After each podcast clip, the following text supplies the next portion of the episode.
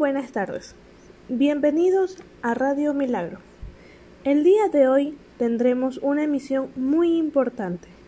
Hablaremos sobre la rueda de prensa que dio Eduardo Bonilla en la que dice, no es justo que en menos de 100 días se convoquen paros nacionales.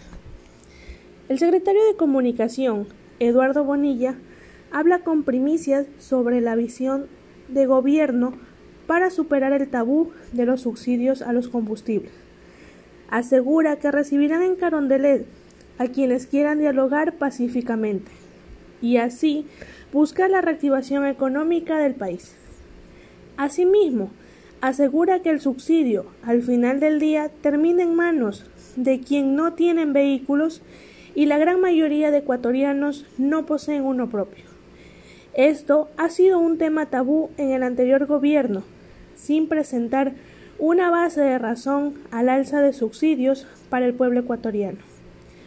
Por eso, el subsidio irá a quienes realmente lo necesitan y estamos trabajando en un estudio para definir la fórmula correcta, ya que es tiempo que Ecuador se entere el objetivo del por qué no se subsidia este tipo de actividades, ya que la plata debe ir para la lucha contra la desnutrición crónica infantil y para muchos otros programas de asistencia social.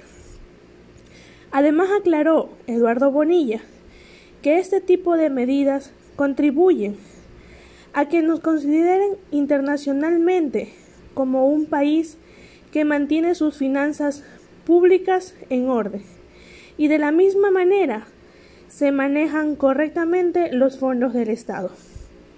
Informó para ustedes Patricia Ullauri desde Radio Milagro.